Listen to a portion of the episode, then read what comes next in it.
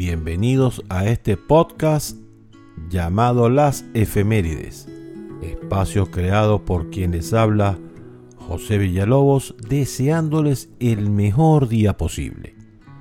La idea es compartir con ustedes los hechos que de alguna manera cambiaron o influenciaron el mundo. Así pues, sin más preámbulos, damos inicio a continuación tal día como el 25 de enero, nace William Colgate en 1783, empresario, filántropo inglés estadounidense, fundador de una pequeña fábrica de almidón, jabones y velas en la ciudad de Nueva York, denominada William Colgate Co. en 1806, hoy conocida como Colgate Palmolive Company.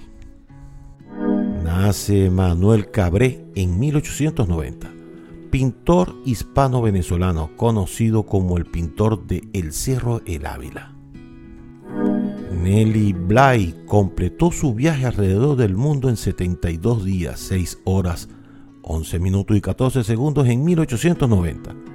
Fue un periodista y escritor estadounidense que viajó para superar la proeza literaria de Jules Verne. En su obra Around the World in 80 Days, publicada en 1873. Se funda el equipo Sevilla Fútbol Club en 1890. Frederick Wells descubre en una mina en Sudáfrica el diamante más grande del mundo, llamado el Cullinan o Estrella del Sur, de 3.024 quilates en 1905 se inaugura en Francia los primeros Juegos Olímpicos de Invierno de la historia en 1924. Nace Tom Gobin en 1927, músico y cantante brasileño. Es considerado, junto a Joao Gilberto, como uno de los creadores de la bossa nova.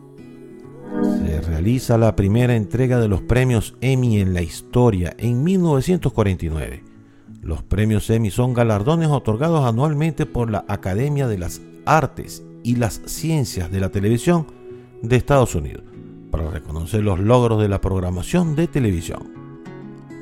Se funda Nike en 1964 por Phil Knight, quien era entonces un atleta y estudiante de posgrado en la Universidad de Oregon, y su entrenador Bill Bowerman.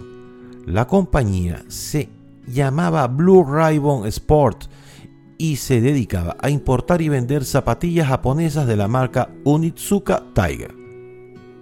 El Papa Juan Pablo II visita a Cuba en 1998.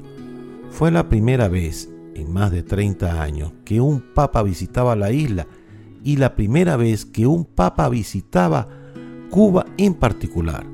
Durante su visita Juan Pablo II se reunió con el entonces presidente Fidel Castro y otros líderes cubanos. La visita también fue muy importante porque el Papa Juan Pablo II se dirigió directamente al pueblo cubano hablando de la libertad y la democracia, alentando a la paz y la reconciliación. La organización de software de código abierto de Document Foundation lanza la primera versión estable del software de oficina gratis LibreOffice en 2019. LibreOffice es una versión gratuita equivalente a Microsoft Office, Word, Excel y PowerPoint.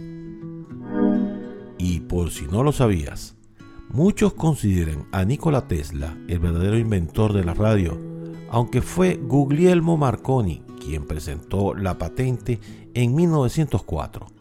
Como consecuencia, en 1909 Marconi recibió el Premio Nobel de la Física por su contribución a la telegrafía sin hilos. Y dicho todo esto, hemos llegado al final de las efemérides por el día de hoy. Puedes visitar para saber más mi sitio web pbweb.com. Allí podrás leer estas efemérides u oírlas directamente desde la página.